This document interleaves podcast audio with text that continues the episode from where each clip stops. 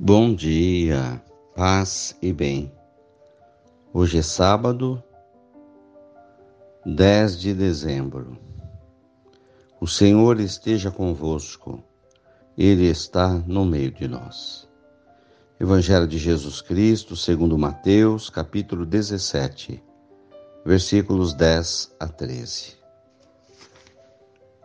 Ao descerem do monte, os discípulos perguntaram a Jesus: Por que os mestres da lei dizem que Elias deve vir primeiro? Jesus respondeu: Elias vem e colocará tudo em ordem. Ora, eu vos digo: Elias já veio, mas não o reconheceram. Ao contrário, fizeram com ele tudo o que quiseram. Assim também o filho do homem será maltratado por eles.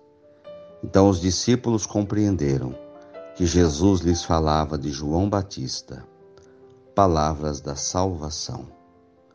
Glória a vós, Senhor.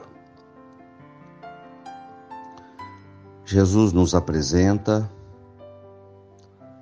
o papel dos cristãos como profetas. É assim desde o Antigo Testamento.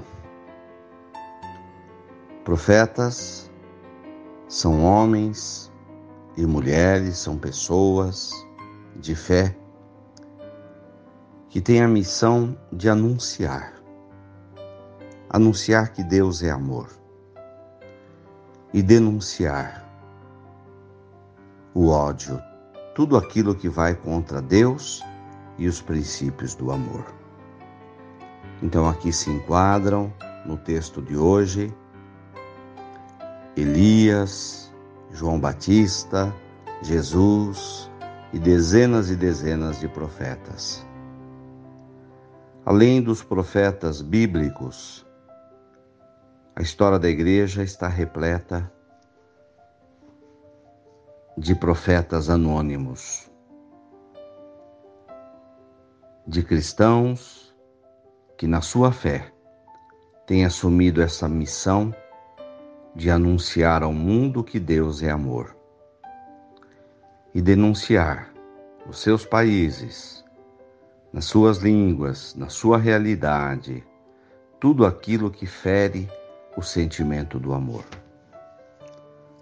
São inúmeros os profetas que denunciam a maldade humana, que têm coragem de ter boca de ter vez e de ter voz para denunciar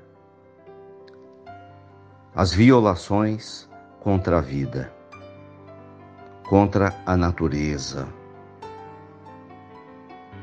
contra tudo aquilo que vai contra os princípios do amor. O mundo precisa de promessas, de profetas o mundo precisa de cada um dos cristãos para esta missão que foi a missão de Jesus e de tantos aqueles que vieram antes e depois deles.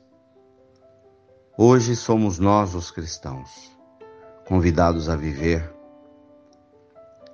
esta vocação de anunciar com a nossa vida, com as nossas atitudes, que Deus é amor e denunciar com as nossas palavras e com as nossas atitudes tudo aquilo que fere o sentimento do amor.